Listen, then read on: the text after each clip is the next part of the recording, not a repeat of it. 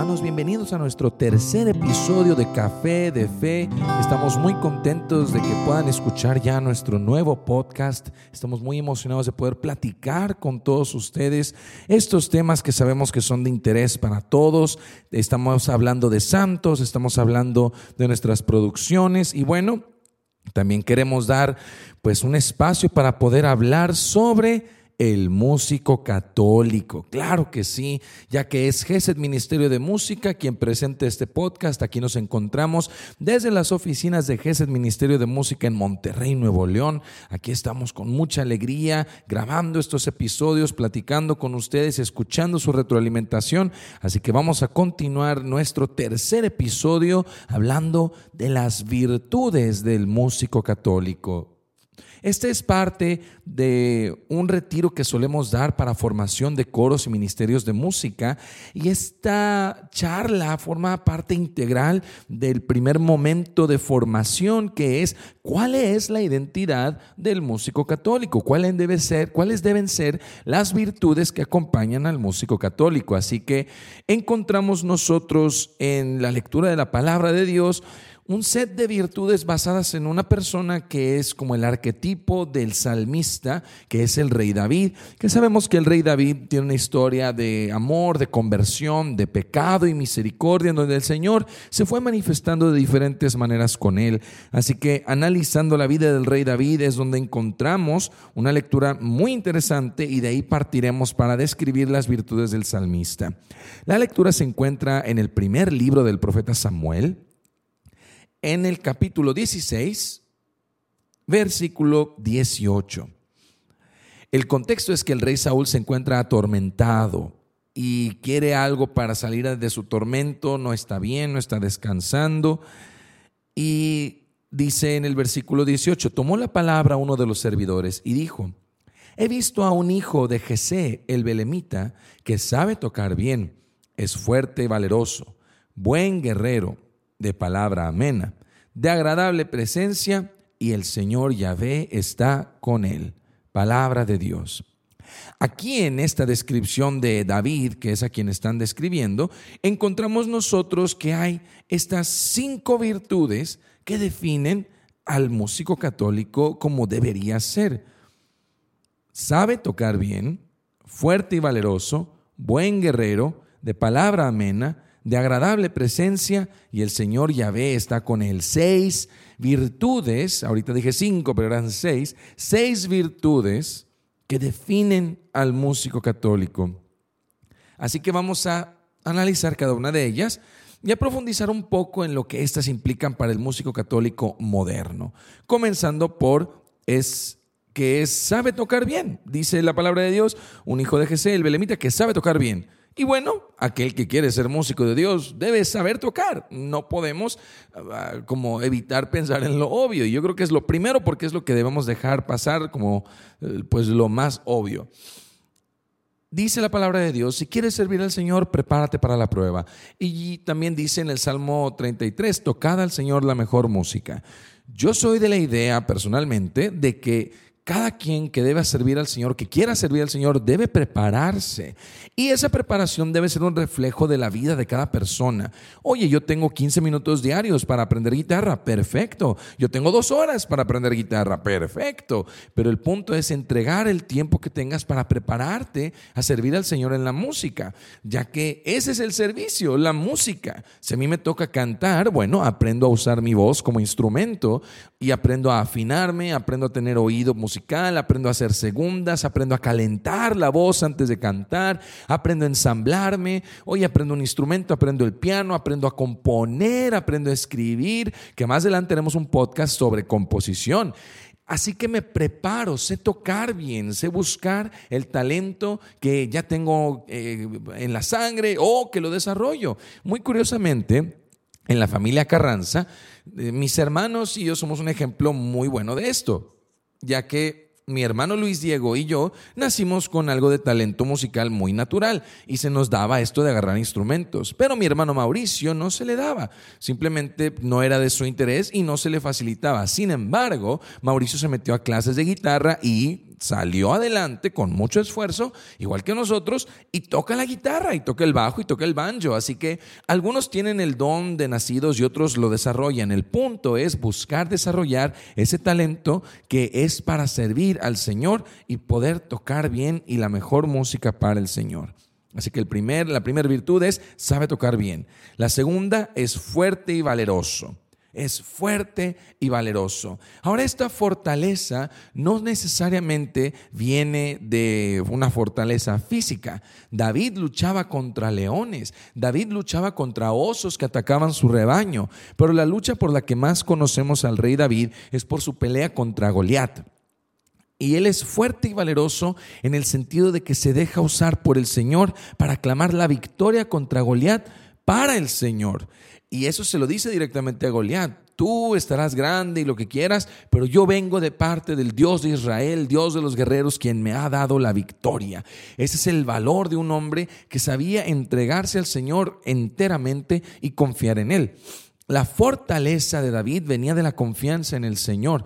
Diría San Pablo, pues conociendo mis debilidades es que soy fuerte, ya que en mi debilidad está la fortaleza de Cristo. Y esa es la verdad de la fortaleza que debemos nosotros tener. ¿De qué nos sirve esa fortaleza y ese valor como ministerios de música o como cantantes?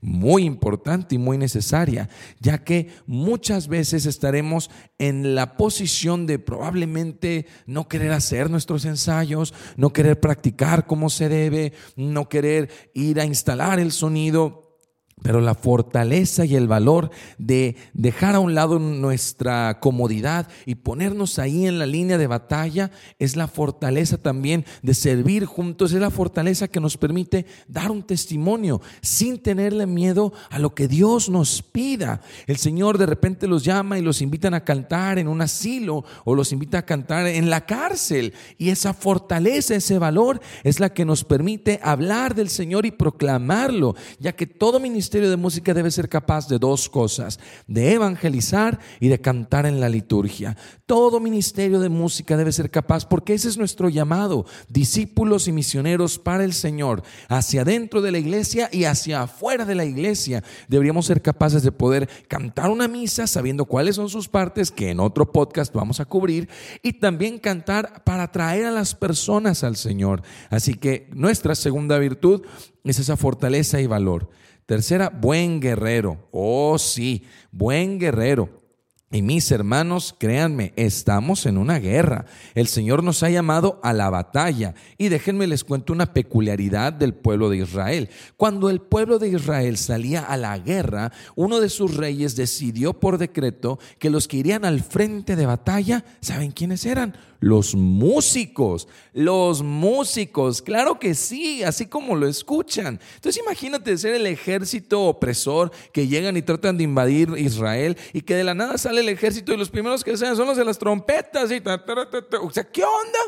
¿Por qué? Porque ellos sabían que la victoria era del Señor. Tan confiados estaban en el Señor que mandaban a los músicos por delante. Por supuesto que los músicos traían el instrumento y la espada, porque estaban listos para luchar, listos para la batalla. Estamos en una batalla, mis hermanos, y esa batalla muchas veces es contra nosotros mismos. Y vaya que hay que hacer batalla, porque los músicos somos artistas en el buen sentido, pero ese ser artista nos hace sensibles en muchas cosas y a veces esa batalla es contra nuestro propio orgullo. Que ensayas una canción de una manera muy específica y muy especial, llegas a la misa y el padre te la cambia. ¿Qué haces? Obedecer al padre, obedecer al sacerdote. Es parte de la guerra que te tienes que hacer contra ti mismo. O, oye, que escuché que los del coro de las seis están diciendo sobre ti. No, no, no, no. A mí no me interesa. Esos son chismes, son del diablo. Eso también es hacerle guerra a las cosas negativas que pueden infectar nuestro servicio juntos. Estas interacciones humanas que pueden ser tan ricas en amor también son muy riesgosas y llenas de imperfecciones, por las que el ser buen guerrero es estar listo, es el estar preparado para la batalla cuando llegue la tentación de decir, no, es que a mí ya me invitaron a cantar a tal lugar, yo ya no tengo que servir en cositas chiquitas, yo no tengo por qué ir a cantarle a los viejitos. No, no, no, no, ¿cómo que no? Sé buen guerrero, prepárate para la batalla, prepárate para servir al Señor. Y el buen guerrero sabe que va a la guerra con un ejército y no solo. Nadie aquí, diría mi papá, es el llanero solitario. Vamos juntos a servir al Señor, vamos juntos a la batalla. Y el buen ministerio de música es aquel que cumple tres cosas, el que cumple tres cosas. Número uno, sirven juntos. Número dos, conviven juntos. Y número tres, crecen y se forman juntos. Ese es el ministerio de música que florece. El coro de parroquia que da mayor fruto es el que primero busca tener raíces profundas y hacerse de esta virtud de buenos guerreros la siguiente virtud de palabra amena, lleno de sabiduría y de palabra amena. Y aquí, mis hermanos, empezamos a hablar de temas un poco delicados, pero bueno, para eso es este podcast, para un café de fe bastante interesante. Hay que hablar de temas interesantes y uno de ellos es nuestras composiciones. Lleno de sabiduría y de palabra amena significa que conoce. El cantante católico que no conoce la palabra de Dios, no sabemos qué está haciendo más que estorbar a veces hay que tener mucho cuidado con no estar formados sobre lo que estamos hablando. Por ejemplo, voy a poner dos ejemplos sobre lleno de sabiduría y de palabra amena. El primer ejemplo es hacia la liturgia. Aquel ministerio de música que conoce la liturgia, que conoce las partes de la misa, que sabe los cantos que puede cantar, que debe cantar y los cantos que no debe cantar. Es el ministerio que se ha formado en sabiduría y palabra amena. Es el ministerio que sabe que el Señor ten piedad no se puede alterar, que el gloria no se puede alterar, alterar. Es el ministerio de música que sabe que canto escoger de manera especial en la comunión, ese ministerio de música que busca educarse más y más para poder dar un servicio lleno de sabiduría. Ese es en cuanto a un aspecto. El segundo ejemplo es en cuanto a nuestras composiciones de evangelización. Imagínate un ministerio de música tocando en la kermés de la parroquia y que tocan una canción que se llama Adoremos a María. Pues no, ¿qué pasó con la formación? ¿Qué pasó con la doctrina? ¿Qué pasó con educarse, mis hermanos? A mí me llama la atención que en el tiempo de hoy, donde la información surge por todas partes, sigamos encontrando personas que no están formadas cantando cosas que no están bien doctrinalmente. Entonces, tan fácil que es enterarse de todo hoy en día como para que sigamos cantando cosas que no son ciertas. ¿Qué pasó? Hay que educarse, hay que formarse, hay que cuidar ese aspecto de nuestro ser músicos católicos, leer la palabra de Dios, leer los documentos de la iglesia, leer a los santos, leer los salmos. Esa sabiduría también enriquece nuestras composiciones, por lo que es bueno llenarnos de esta virtud, el estar llenos de sabiduría y de palabra amena. La siguiente es de agradable presencia y bueno, algunos ya no podemos hacer nada al respecto y algunos tienen mucho que hacer. No, no se crean. Pues la agradable presencia no solo tiene que ver con un buen aspecto, ya que David se sabía que era rubio y de ojo azul o como fuera, pero la agradable presencia tiene que ver con nuestro testimonio. La agradable presencia, el estar presentes y que la gente sienta que es un, un ambiente agradable, que entre nosotros reine la paz y no, uy, ya supiste que a ella la pusieron de solista y que él sí toca la guitarra y que él no y que le dije y que me contaron y que aquello, eso no es agradable, esa no es agradable presencia o el ministerio de música que durante la homilía se salen a platicar o andan masticando chicle o con el celular en la misa o que anda predicando el hermano durante el concierto y los otros hermanos pajareando o riéndose o checando el instrumento sin orar, la agradable presencia de ir a misa en un uniforme, de ir bien cambiados, de bien peinaditos, de dar testimonio, de poner atención, la agradable presencia de comulgar, mis hermanos, de cantar la misa y comulgar. Esa es agradable presencia, porque da un testimonio, mis hermanos. Imagínense que escucháramos a un cantante cantar canciones de amor y al día siguiente enterarnos que golpea a su esposa pues ese es un antitestimonio y dejarías de escuchar sus canciones.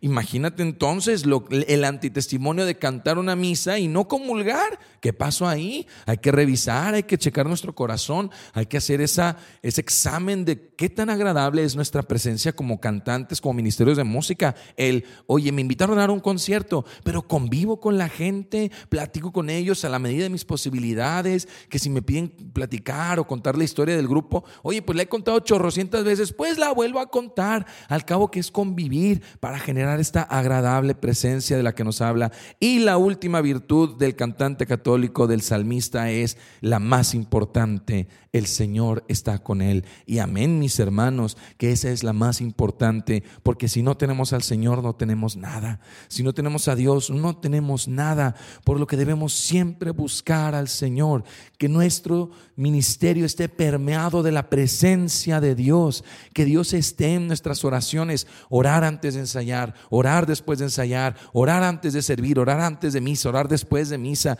orar antes de grabar, orar después de grabar. Cada cosa que hagamos, consagrarla a nuestro Señor, que nuestros ambientes sean de Dios, que la gente que llegue a conocernos escuche que nuestras pláticas son de Dios, que nuestra convivencia es de Dios, que estamos permeados y llenos y ansiosos de hablar del Señor, porque una verdad espiritual, mis hermanos, es que no se puede dar lo que no se tiene. Si no está Dios en tu coro, ¿cómo vas a darlo a los demás? Primero preocúpate por escuchar a Dios adentro de tu ministerio. ¿Qué tan sana es nuestra convivencia? ¿Qué tan agradable es nuestro convivir? ¿Dónde está Dios en nuestro ministerio? Y así podremos, mis hermanos, junto con las demás cosas que hemos mencionado, ser un coro que dé gracia y gloria a nuestro Señor. Así que repitiendo, las seis virtudes del cantante católico, sabe tocar bien, fuerte y valeroso, buen guerrero, lleno de sabiduría y de palabra amena, de agradable, de agradable presencia, y nuestro Señor Yahvé está con Él. Terminemos con una oración en el nombre del Padre, del Hijo, del Espíritu Santo. Te damos gracias, Señor, por tu amor y por habernos llamado a nosotros, indignos siervos tuyos, al servicio de la música. Gracias por el don de la música que nos permite expresar aquellas cosas indescriptibles de ti a través de melodías y cantos, letras que lleguen al corazón y lleven a muchas personas a un encuentro pleno contigo.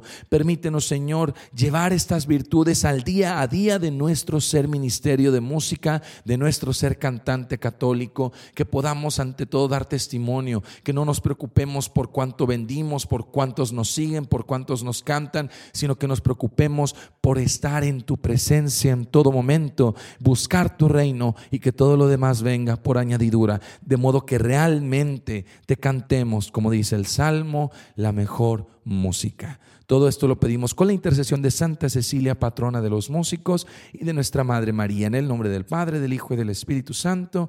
Amén. Muchas gracias por acompañarnos a este nuestro tercer episodio. Ya viene el cuarto, estamos preparando todo bien, Padre. El cuarto episodio va a estar buenísimo. No se lo vayan a perder. Tenemos muchas sorpresas, invitados especiales aquí en Café de Fe, presentado por GES Ministerio de Música desde Monterrey, Nuevo León. Gracias a Anchor que nos permite tener estos podcasts gratis por ahora. Así que síganos por favor, denle like y denle suscribirse aquí al podcast desde Spotify, donde lo estén escuchando. Yo soy Fede Carranza. Nos vemos a la próxima y que Dios los bendiga.